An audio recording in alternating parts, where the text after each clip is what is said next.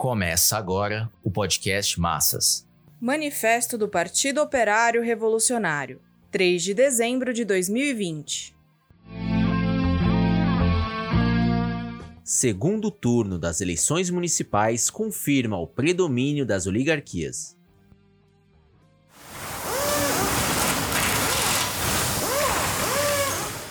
Os partidos que concorreram nas eleições fizeram os seus balanços. Aqueles que não se pronunciaram diretamente contaram com a avaliação da imprensa, que dedicou um bom espaço para jornalistas especializados, cientistas políticos, pesquisadores e acadêmicos. As correntes de esquerda não poderiam deixar de apresentar suas considerações. Em alguns aspectos, há quase uma unanimidade. Bolsonaro, que não tem partido, não conseguiu obter votos para os candidatos que tiveram seu apoio. O exemplo mais flagrante se encontra na derrocada de Celso Russomano dos republicanos em São Paulo. Os partidos do denominado Centrão seriam os grandes vencedores. Os partidos tradicionais, como o MDB e PSDB, não se saíram tão mal. O PT expôs a continuidade do seu declínio eleitoral, podendo ser considerado também como um grande derrotado. Nesse quadro, quase que inteiramente compartilhado pelos balanços dos porta-vozes da burguesia e das esquerdas, se movem as várias considerações cujas diferenças não são significativas. A imprensa enfatizou a tese de que a população rejeitou os extremos, nem bolsonarismo nem petismo. A maioria das correntes que compõem o campo das esquerdas colocou maior peso na derrota de Bolsonaro. Ao mesmo tempo, explicou que a queda do PT se deve à sua política de conciliação de classes. É claro que sempre há uma ovelha desgarrada do rebanho das esquerdas que comete desatinos em suas confusas e aleatórias avaliações. Isso principalmente no que diz respeito ao descenso do PT. PCO chega ao ponto de acusar as esquerdas de preferirem o Bolsonaro e seus cachorros loucos aos petistas. Tirando alguns desatinos e estupidez desse tipo, prevalece a tese descrita anteriormente. O PT procurou minimizar seu desmoronamento com a perífrase vitória tática limitada denuncia que parte da esquerda e toda a direita se unem em um balanço unânime sobre o PT e sua perda de espaço político. O seu balanço oficial será realizado no início de dezembro, como foi anunciado. As correntes internas terão de lamber suas próprias feridas e as do PT. O PSTU foi o que mais se aproximou da análise da derrota de Bolsonaro e a derrocada eleitoral do PT. Quanto ao Centrão, afirma que teve um desempenho contraditório, uma vez que alguns partidos avançaram e outros retrocederam. Com isso, procura explicar que o lugar da antiga polarização entre PT e Bolsonaro em 2018 resultou em enorme fragmentação eleitoral converge nesse sentido com os comentários da imprensa. Falta nesse quadro de avaliação a incógnita pessoal, ou seja, o significado de uma ou outra vitória, mas principalmente o desempenho de Guilherme Boulos em São Paulo não tivemos acesso a um balanço da direção nacional do partido. O seu principal dirigente, Juliano Medeiros, considera que, apesar da escassez numérica de prefeituras conquistadas, o PSOL saiu vitorioso entre as esquerdas. Essa avaliação foi difundida por representantes da grande imprensa. A tese é a de que desponta um novo fenômeno político à esquerda, o próprio Medeiro diz, aspas, uma campanha vitoriosa como essa faz avançar esse projeto de reorganização da esquerda e uma estratégia de enfrentamento e de crítica às desigualdades e às elites no Brasil. Fecha aspas. É como se essas eleições fossem um marco que assinalasse um curso pós-petista. Essa exultante conclusão, no entanto, se baseia na figura ascendente de Boulos. Qualquer que seja o partido eleitoral de esquerda, necessita de um caudilho. Foi assim com Lula. O PSOL recorreu, na sua origem, a candidatura de Heloísa Helena à presidência da República em 2006, por uma frente de esquerda, cujo resultado final foi o desastroso, apesar de ter sido relativamente bem votada. É evidente o exagero de que o PSOL foi a novidade emergente na esquerda. O contraponto com o PT chega ao absurdo. A possibilidade de vir a ocupar o espaço do reformismo e burocratismo petista é quase nula. As ilusões despertadas pela elevação meteórica de Boulos não correspondem a tamanho entusiasmo. Não se pode desconhecer a crise instalada no PSOL do Rio de Janeiro. O êxito em São Paulo favorecerá a ala direita do partido, que no Rio de Janeiro é representada por Freixo. Não é desprezível o fato de Bolos ter contado com o apoio de um grupo de empresários e de uma parcela da igreja evangélica. A frente que se formou no segundo turno tem caráter nitidamente de frente popular. A presença do PDT, PSB e Rede envolveu a frente originária formada pelo PSOL, PCB e UP em uma atmosfera burguesa. É dispensável descrever, por outro lado, a aliança do PSOL com PT e PDT em municípios como Recife e Fortaleza. Esse tipo de transação entre o partido pequeno burguês e os partidos burgueses não faz senão expor a sua dependência diante do reformismo e do nacionalismo. O PT, por exemplo, é um partido que se aburguesou até a medula. Os ataques desnorteados de PCO ao PSOL de que serve a direita contra o PT e Lula são elucubrações de seita é necessário extrair o fundamental dos números, o que exige evidenciar o caráter de classe que ditou o curso das eleições. O jogo de contar perdas aqui e vitórias ali desvia a tarefa principal de um balanço que se aproxime ao máximo da realidade política e social. O mesmo se passa com o manejo dos conceitos ultradireita, direita, centro e esquerda. Os balanços se mostram condicionados pelo conteúdo de classe dos partidos da burguesia e da pequena burguesia. Nesse sentido, uma primeira consideração é o reconhecimento de que esteve plenamente ausente um partido revolucionário com suas candidaturas. O POR cobriu essa ausência, mas lutando sob a bandeira do voto nulo. Chama a atenção que em nenhum dos balanços das esquerdas se menciona a política consciente, que rechaçou todas as variantes burguesas e pequeno-burguesas, defendendo a independência de classe do proletariado e demais explorados. Devido ao seu caráter embrionário, o POR não poderia influenciar as massas a se colocarem pelo voto nulo. Apesar de a pandemia alimentar a abstenção, houve o reconhecimento de que foi uma das mais altas taxas. A média nacional no segundo turno foi de 29,43% e no primeiro turno, 23,14%. No Rio de Janeiro, atingiu 35,5% e em São Paulo, com toda a polarização, chegou a 30,8%. Bruno Covas obteve pouco mais de 3 milhões de votos. As abstenções, nulos e brancos alcançaram a marca histórica de 3,6 milhões. De forma que a campanha do voto nulo do POR expressou o descontentamento de uma importante parcela dos explorados com a política burguesa. Dos balanços das esquerdas centristas, somente o PSTU deu importância à grande abstenção votos nulos e brancos. Deixam de avaliar o seu próprio desempenho em meio a essa situação. Evitam explicar por que receberam uma votação tão ínfima e ocuparam um lugar politicamente medíocre. Em seus balanços, é como se não existissem. Procuram avaliar os resultados eleitorais como se não tivessem participado com suas próprias candidaturas, como se fossem comentaristas de fora do processo. Não só o PT e PCdoB foram perdedores. Os seus críticos mordazes não conseguiram dar um só passo à frente. Não podem admitir que não expressam uma tendência dos explorados, que sobrevivem na sombra do reformismo e que não conseguem superar a orientação eleitoral oportunista.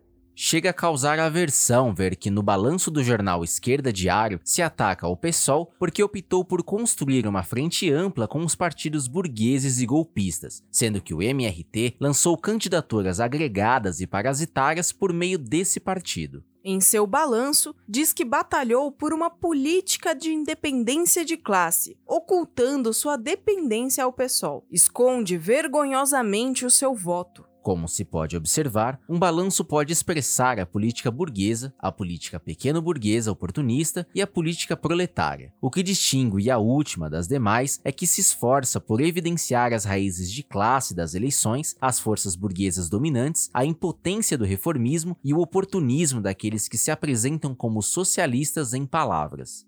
A essência dessas eleições municipais se encontra na constatação de que os velhos partidos oligárquicos e seus derivados impuseram uma derrota em grande escala ao reformismo petista e todos aqueles que necessitam se abrigar em sua sombra. Esse é o ponto de partida obrigatório para se ter claro sobre que política e para onde o aparato eleitoral da burguesia arrastou a maioria da classe operária e demais explorados. Somente assim se pode verificar que partido ou quais partidos burgueses se beneficiaram das eleições. Caso contrário, o jogo dos números ocultará a raiz de classe e as forças burguesas em disputa pelo poder. Basta o primeiro turno para constatar que os velhos partidos da burguesia e seus derivados conquistaram 4.357 municípios. A esquerda reformista e nacionalista, PT, PCdoB, PSOL, PDT e PSB, conseguiu apenas 790 do total de 5.568 municípios. O segundo turno confirmou essa tendência esmagadoramente majoritária dos explorados serem arrastados por trás da miríade dos partidos burgueses. Se formos mais rigorosos, podemos agregar o PDT e o PSB ao campo mais amplo dos partidos burgueses vencedores, configurando-se como sua ala mais à esquerda, embora o PSB tenha sofrido revés no geral, mas ganhou a disputa em Recife. Os traços de reformismo e nacionalismo desses partidos são tênues mas de qualquer forma procuram uma aliança com o PT que se aburguesou e procura manter-se à esquerda desses possíveis aliados. A evolução política do PT indica que tem abandonado progressivamente o seu reformismo original. O PSOL é um rebento que se esforça por encarnar as teses reformistas quase que abandonadas pelo PT. A esquerda centrista, PSTU e PCO, nada representam eleitoralmente. As variantes do stalinismo, PCdoB, PCB e UP, são tributárias do reformismo petista ou do pessoalismo. Também não têm expressão eleitoral. A conclusão desse quadro é visível. O predomínio dos partidos burgueses e oligárquicos foi de uma notável vastidão de um lado e o declínio do reformismo se configura como sua contrapartida de outro. Não basta constatar a reconquista pelos partidos da burguesia do pouco terreno que havia perdido para o reformismo. O PT e aliados nunca foram fortes no plano municipal, onde prevalecem os poderes locais oligárquicos, mas desde as eleições de 2016 vem recuando. A crise econômica e política que tomou conta do segundo mandato de Dilma Rousseff e que resultou em seu impeachment pôs às claras os pés de barro do reformismo. A prisão de Lula levou ao auge a decomposição do PT. A frente burguesa golpista conseguiu atingi-lo profundamente sem que a classe operária e demais explorados viessem em seu socorro. O reformismo transpareceu sua impotência diante do capitalismo em decomposição, do poder oligárquico e da opressão imperialista. Essa síntese permite compreender por que o reformismo, cuja política se assenta na colaboração de classes, perdeu sua base de apoio em importantes camadas das massas, principalmente no proletariado. Essa constatação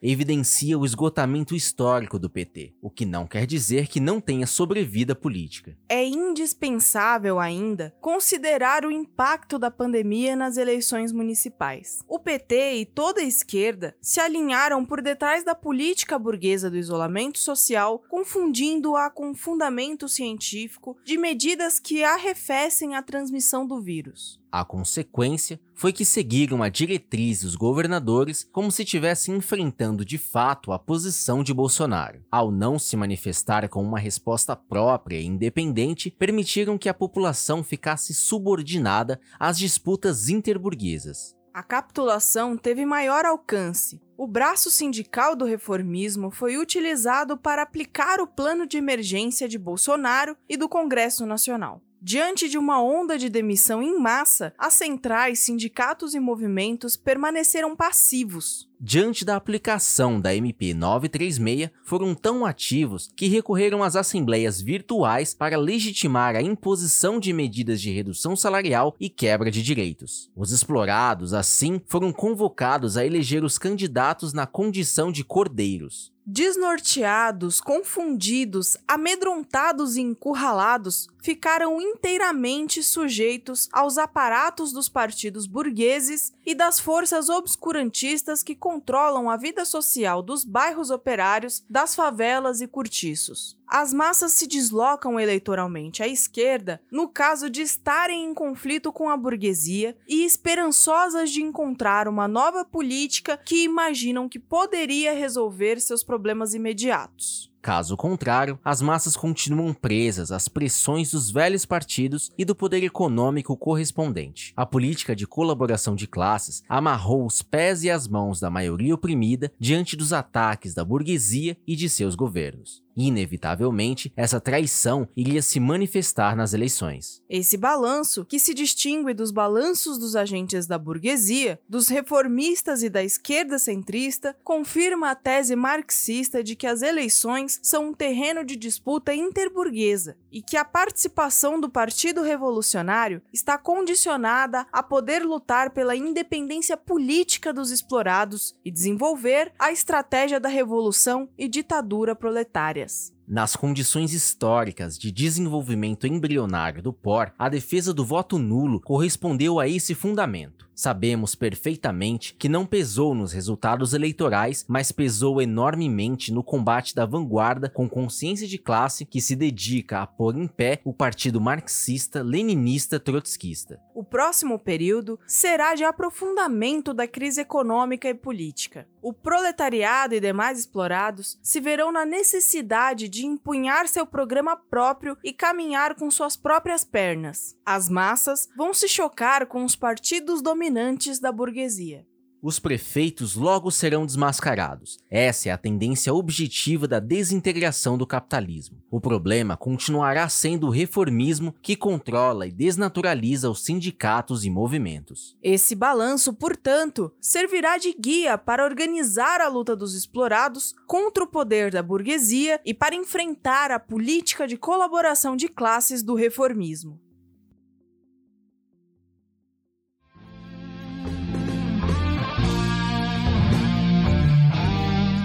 Esse podcast é apresentado pelo Partido Operário Revolucionário, membro do Comitê de Enlace pela Reconstrução da Quarta Internacional. Para mais informações, acesse pormassas.org.